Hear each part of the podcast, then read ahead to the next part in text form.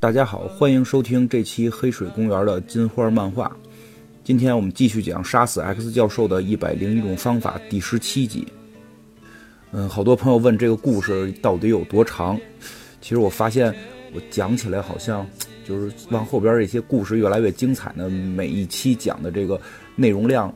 嗯，就是占这个一本漫画的这个比例会越来越小，所以我开始以为二十期可以讲完，现在我感觉可能真得三十来期啊。如果大家喜欢听，我就会慢慢的给你们讲下去，争取今年讲完吧。上次我们讲到炫音和他的平行宇宙里的 X 战警小分队啊，呃。到了这个西部的世界，和这个西部世界的西部邪恶 X 教授发生了这种大战。这个西部世界的 X 教授呢，也是心狠手辣，他用他的这种方式给他们宇宙里的这些，呃，X 战警变种人吧，应该算不能叫 X 战警了，就是各种变种人进行了洗脑。洗脑之后呢，都是听他的这个指挥，把他当做了领袖。而且不仅如此，不仅如此，他还抓住了豪利特金刚狼。把我们这个主力的一个一个肉盾型选手豪利特金刚狼抓住之后，也进行了洗脑。而瓶子教授发现自己没法在短时间内给这些人解除这种洗脑的这种控制，对吧？他也提到了，如果是心控，可以快速的去解决，可以跟这个人进行脑力的比拼。但他用的是这种很长时间对他的这个呃大脑进行这种改造。这个时间就不可能一下把所有人的这个脑控都解除掉。与此同时呢，这个邪恶的 X 教授，这个西部世界邪恶的 X 教授，还和我们瓶子教授，就装在瓶子里那个呃 X 教授的头，也进行了一场这个颅内的大战，对吧？在这个过程中，他发现了这个瓶子里边的这个教授的一些秘密，也就是说，相当于这个教授被战败了。这个教授被战败之后，炫音让小夜行者带着这个瓶子教授。脱离战场，对吧？而这个时候，我们的炫音小姐姐就仅凭一己之力，一个人将面对她眼前的这些敌人了，对吧？上回我们就讲到这里，她是站在山顶之上嘛，然后这个邪恶的 X 教授嘲笑她是个白痴，对吧？你一个人敢面对我这么多人？他们这个山下都有谁？有这个邪恶的 X 教授，对吧？还有这个剑齿虎、刚力士，然后微镜机器人，然后还有。镭射眼和豪利特金刚狼这么多人，对吧？这么多人，而炫音将要一个人面对这个邪恶的 X 教授，就嘲笑他嘛，就嘲笑他，就说你就弱智吧，你这一招错棋啊，你你就一个人面对我们。但这个时候，我们的炫音，我们的炫音已经把能量聚集于双手，他这个超强的光能在双手之间颤动着，然后他两只手举过头顶，形成了一个这两个两个光球能量聚集到一起，就成倍的这个。成倍的能量聚集到一起了，然后从山顶之上往这个山下去弹射，就感觉哎，怎么讲？如果你没有看过《龙珠》，应该看过那个布欧，邪恶布欧在这个天宫。在这个神仙的这个地方，然后就杀死人类的时候，就一招先往天上打，然后从天上变出无数的这个能量柱打到打到下边。因为这炫音这招就类似于这样，他站在山顶之上，双手托起这个大型能量球，从天上先往天上打，然后再坠落到地上，就天女散花一般呀。然后他还高喊着自己的口号：“我的每步棋都帅到爆。”就在这个时候，山底下这帮人就四散而逃了。四散而逃，他们其实也不是逃跑，是有战略战术。我估计这会儿 S 教授也想明白了，这邪恶的 S 教授想明白了，你这个招，你这招怎么讲？声东击西嘛，对吧？调虎离山。我们目标是抄小金刚狼他们家，你这个在这儿跟你费这个劲呢。而且现在他们有新目标，他们要去找那个瓶子教授嘛，对吧？所以他不想跟炫音在这块打持久战，他就派了这个刚力士。派了刚力士和微镜机器人这两个人在这块儿牵制住玄音，对吧？他这会儿这计划，我觉得终于终于大脑在线了，也是看到了这个能量能量是七这个爆棚的这个炫音，他现在也得走点脑子了，不走脑子就全输了嘛，对吧？这两个人牵制住炫音，所有有生力量全没有了，对吧？所有的这个炫音组合里边的豪利特已经。归他控制了，然后这个瓶子教授已经是手下败将了，对吧？现在还剩谁？小金刚狼，小金刚狼和小金刚狼那个不能动的爹和他那个农妇的妈，这现在去打他多容易，而且还有一个只能负责传送的小夜行者，这都不是主攻手啊！这主攻手有一个，我弄俩人牵住了他，我们剩下人分头行动，总能把这些人都抓到。所以呢，就是刚力士和微镜机器人两个人留在这里和玄音战斗。但是呢，说实话，说实话，这个战术也有一点小问题。我感觉这有一点小问题，什么问题呢？刚力士是个近战，是个近战，而且你在山下，你你人家你没法近身呀，对吧？嗯，玩游戏都知道，你你一个战士如果有一个台阶，你绝对打不过法师啊，对吧？光溜就溜死你了，这你还不会冲锋，你是一个纯肉盾，对吧？所以这个炫音，而且呢，炫音是对这帮变种人是非常了解的。其实这是他制胜的一个关键。正所谓知己知彼，百战不殆嘛，对吧？这个我要是知道你是什么人，我就知道你弱点。这个世界里边，他们应该是没怎么见过炫音这个变种人的。但是呢，作为这种主流英雄，刚力士太熟悉了，对吧？这电影上电影你都上过好几回了，对吧？这《X 战警》新新版、老版，连他妈死侍，对吧？这几大系列您全有，全都有你出现。虽然哪个你都不是大主角，但都有你出现，对你非常了解了。所以刚力士简直就是在这送了人头了，为什么呀？因为之前也讲到，其实炫音的这个光是可以受它控制，以多种形态、多种能量形式去发射的。我可以是激光，对吧？我也可以是紫外线光，我也可以是红外线光，我也可以是热射线。而他这会儿发现是什么呀？就你不刚力士吗？那我就给你来个热射线，我足够热就能把你化了。这就是炫音厉害的地方，它这光你从画面上看就是打出一道光，里边到底是哪种形式的，那是它他自己能控制的，对吧？如果说是这个。我让这个光子密度更大，如同光剑一般，那可能就是物理型攻击。你这物理型攻击对刚力士没用啊，刚力士钢筋铁骨，对吧？咱们就换魔法攻击，我给你来来热能，我用热能化掉你不就完了吗？对吧？我让你内部分子键全部断裂，我这招太厉害了。刚力士就在这个山下就开始融化了，好嘛，真是够行的。当然了，作为变种人，他是可以恢复的，他应该是有一定的自愈能力，他不会死掉。但是这种热射线确实就让刚力士一时不能动弹。那还有微镜机器人呢？这不是还有微镜机器人？嘿，没想到这微镜机器人也送了人头。为什么？因为它有它的克星。它的克星是谁？它的克星倒不是这个眩晕，它的克星是这小夜行者。这个小夜行者不是能够瞬间移动吗？对吧？能够瞬间移动。这瞬间移动实际上是有杀伤力的，可是有杀伤力。这个杀伤力哪来的？这个杀伤力是它可以在瞬间移动的时候。带这个任何东西离开，对吧？他可以带着人离开。那之前我们讲到，他带着瓶子教授抱着瓶子教授头离开就离开了嘛。所以他是有能力控制，有能力控制什么呀？就是哪些我接触的物体跟我一起离开，这是他的能力。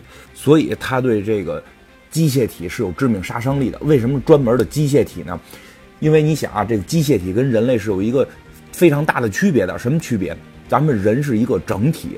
咱们身上是没有缝儿的，没有说有有一个缝隙能够让你这个这个地方可以拿下来，对吧？咱们没说胳膊能拆，腿能拆，你身上没有任何东西是可以拆下来的。而且而且怎么讲？就说咱们人要是说胳膊腿断了，你要是想让它重新长上，你得缝上它，你得养吧，你得养一段时间，让这个血脉通顺，让这个肉重新连接到一起，然后重新长一段。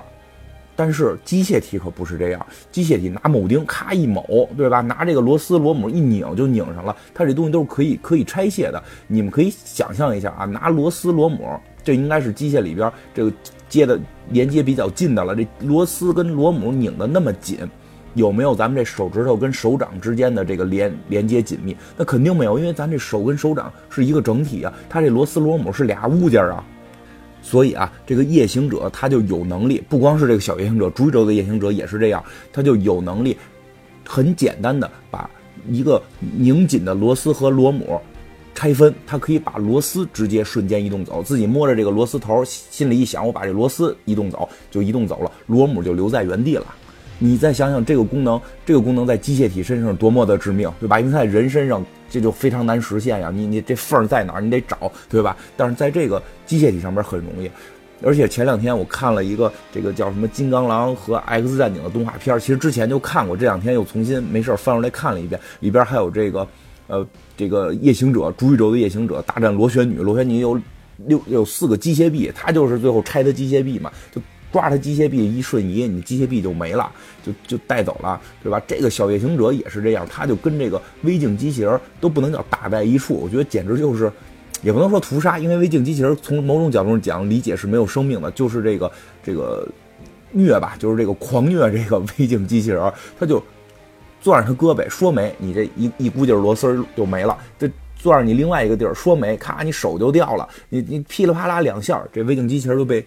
被给拆散了。但是特别说一下啊，这个小行者会在这部漫画里边非常少的去有他的战斗的表现，因为不管是豪利特金刚狼还是炫音，都认为他没到十八岁是不能够去打人、不能去杀人的，这是非常非常非常这个呃不道德的事情，绝对不能去杀人。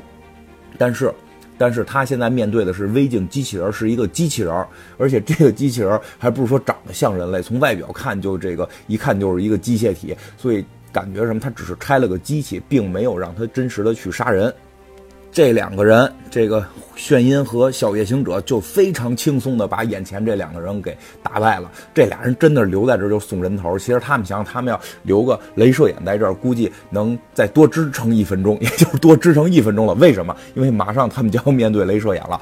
这是什么呢？咱们看到这个镭射眼、剑齿虎、豪利特金刚狼和这个 X 教授不是跑掉了吗？跑到哪儿去了？他们正找呢，说：“哎，他们去哪儿了？他们跑哪儿去了？”突然就听到了。听到了小杰米他们的惨叫，一看哇，他们回到这个杰米的这个这个农舍了，赶紧去，赶紧去营救他们。小夜行者就带着炫音，一个瞬间移动，移动回了这个小杰米的房门前，就是他的这个农舍前边。在房门前啊，炫音就冲屋里大喊：“泽维尔，离这些人远点他这什么呀？就说给房间里人听的。对吧？说给这个房间里边这个邪恶的这个西部世界的 X 教授听的。但这个时候，一个低沉的声音出现了：“泽维尔现在有点忙。”这个人是谁？当然了，刚才都说了要大战镭射眼了。当然，这个人就是镭射眼了。这个就是西部世界镭射眼，非常酷，看起来也是一身警长装扮，斜挎着这个手枪啊。这个呃，炫音，炫音就开始跟他说。因为什么呀？因为刚才那个瓶子教授已经说过了，说这些人不是被心控，他们是被洗脑，是用一种长时间洗脑，给他注入一些记忆，删除一些记忆，让他们变坏的，对吧？所以他们不是被脑控。玄音觉得这事儿可谈，玄音就跟他说叫叫镭射眼，我觉得你没必要这么做，对吧？还叫他名儿叫斯科特什么的，咱就翻译成镭射眼，直接说镭射眼，我觉得你没必要这么做。镭射眼回答是什么？说我想我有必要。炫音现在其实还觉得可以去说服他，因为他觉得你毕竟没被洗脑嘛，就继续说服。因为他觉得镭射也应该是个好人嘛，就继续说服什么呀？说你没有被洗脑，你只是被摧垮了。我们的泽维尔能够帮你。炫音这意思呀，就跟镭射眼说说的，我们那瓶子教授能帮你恢复你的意识。咱们能不能先别动手，咱一块儿把这个邪恶的这个呃西部世界教授给干掉，对吧？但是镭射眼并没有这么轻易的被说服。他还是一脸严肃啊，然后这个炫音继续说服他说：“镭射眼可能在所有的宇宙里，你都是个冷血的闷葫芦，对吧？这说起来也挺逗，这个形容词冷冷不冷血，这个之后我们可以去说，但我并不觉得镭射眼冷血，我这只是觉得是炫音的一个调侃性的一种夸张的一种形容，但是闷葫芦可能真的是有点闷。”为什么呢？我们之前也讲过，这个镭射眼的人生导师是一个心灵控制者，可以窥探你的思维，你不用说话，你就可以跟你沟通的 X 教授，对吧？这是他最重要的人生导师，他最爱的前妻凤凰，对吧？可以跟你进行思维交流，对吧？你不需要说话，他知道你想的一切。后来的这个心爱的女朋友。对吧？后来这个心爱的女朋友艾玛·弗罗斯特白皇后，一个心灵窥探者，他这一辈子交的都是这种不说话就可以跟你交流的人。那你说他能是一个话多的人吗？他肯定不是，他就是个闷葫芦。但是玄音继续讲什么？虽然你是一个冷血闷葫芦，但是你也是个英雄。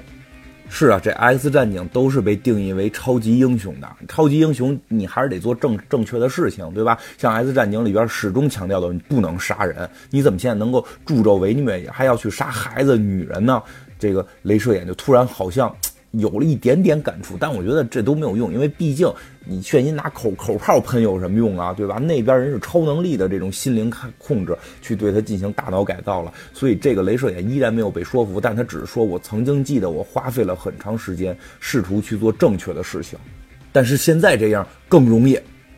现在哪样更容易啊？就直接从眼睛里发镭射光出来了，红色镭射光直接朝着眩晕的这个要害打去，就朝着全身打吧。反正他这大镭射光也不是说多细小，就非常强力的这个技能了。这个眩晕不愧是不愧是这个练跳舞的，对吧？练唱歌自然会跳舞。她是这个好莱坞的这个女歌星，那肯定不是说是简单的在那块儿来个民族唱法站着唱了，她得是蹦着跳着唱啊。这是这个柔韧度，身体的柔韧度，这舞蹈能力是有。的就是一个舞蹈动作，一个侧躺，躲过了镭射眼的镭射光袭击，紧接着一个翻身就站了起来，然后从双手之间溅射出了数道小光，这个。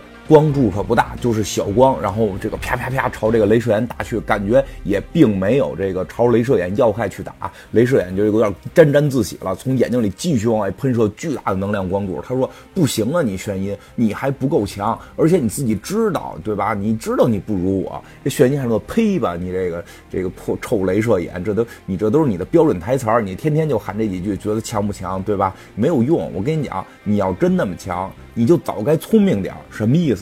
他发这堆小光波根本不是为了跟你这个大眼睛大光柱对拼的，因为确实他要是拼这光柱吧，我觉得怎么样？他确实跟镭射眼是还是差着一点点的。因为什么呀？因为什么呀？就眩晕这个是自己身体储藏的能量，然后往外溅射，对吧？镭射眼那我们之前讲过，它是眼睛开到这个任意门，从一个纯能量的空间往外喷射能量。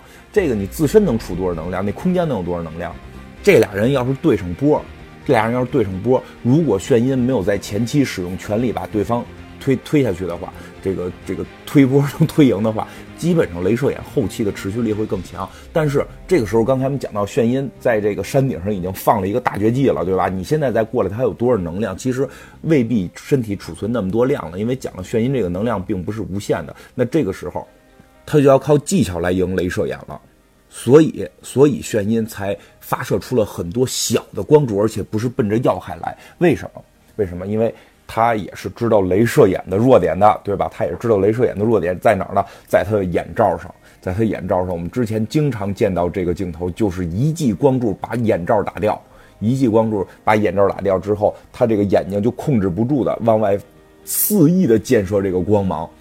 这个光芒虽然对他说没有伤害性，对吧？也不会消耗他的能量，但是，但是我觉得什么？这光是有后作用力的。这光这么强的能量往外喷射，后作用力他是吃不住的。他一下他就控制不住了，然后就闭上眼睛，双手捂眼。然后与此同时，这个剑齿虎从屋里冲了出来，就准备来这个干掉玄音。然后玄音。玄音也非常酷啊，是赶紧跑到镭射眼的这个身身后，镭射眼已经跪在地上，然后双眼双眼看地，对吧？手手捂着眼睛，光芒不定不断的从这个指尖散射出来，然后这个眩音扶着他的头说：“快到妈妈这里来。”这眩音还趁机占了个大位儿，也不知道这个音乐是不是跟曲艺有这个同宗同源的关系啊？反正拿着他的头干嘛呢？拿着他的头把这个他的手。拉开眼睛，这光线又朝前喷去嘛，然后瞄准的正是冲上来的这个剑齿虎，这跟一个镭射炮似的。他拿着这脑袋，眩音拿着他脑袋，跟这个控制镭射炮一样，就把这个剑齿虎打飞了。然后继续说，我觉得这会儿眩音说的话都有点算吐槽了。他说，然后镭射眼会马上昏厥，这都是标准剧情。哎，真的，这这他是不是也？受这个死侍影响，看透了些什么？反正真的是镭射眼就晕倒了。你看这个时候很厉害，眩晕把这跟小夜行者两个人已经干掉了四个了，干掉四个，眩晕就厉害了。你的这些厉害人都完了，你厉害人都干掉了，我现在怕你不成，就哐一脚把门踹开，然后踹开门的一瞬间，就是一道光柱把这个呃邪恶的 X 教授手上的左轮手枪打掉了。虽然枪掉了，但这个邪恶的呃西部教授还是非常的。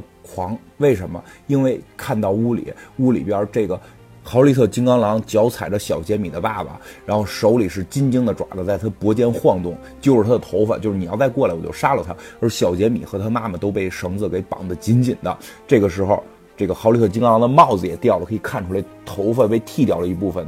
头骨中间确实有一道伤疤，这应该我猜测就是这个微镜机器人。为什么我猜它是爱德曼金呢？要不然他怎么能锯开这个神之金属呢？所以用这爱德曼金锯开神之金属，让邪恶的西部世界教授能够对他的大脑进行了一些手脚。